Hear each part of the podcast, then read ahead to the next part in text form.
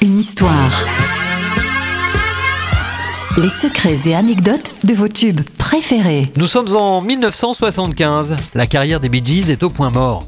Ils s'exilent en France pour raisons fiscales et tentent d'enregistrer un album sans réelle conviction au château d'Hérouville. C'est alors qu'ils sont contactés par un producteur qui leur demande de composer deux ou trois chansons pour les besoins d'un film sur la nouvelle danse du moment, le disco, dont le tournage vient d'ailleurs de se terminer. Une aubaine pour les frères Gibb qui n'ont plus rien à perdre. Résultat, ils écrivent quatre chansons en un week-end et la suite vous la connaissez. La bande originale du film Saturday Night Fever se vendra à plus de 40 millions d'exemplaires. Petite anecdote, John Travolta danse sur du Stevie Wonder dans La fièvre du samedi soir puisque les Bee Gees ont été impliqués dans le projet après le tournage du film. Deuxième anecdote, le rythme de Staying Alive est un parfait métronome pour effectuer un massage cardiaque. Attention, votre cœur pourrait s'emballer.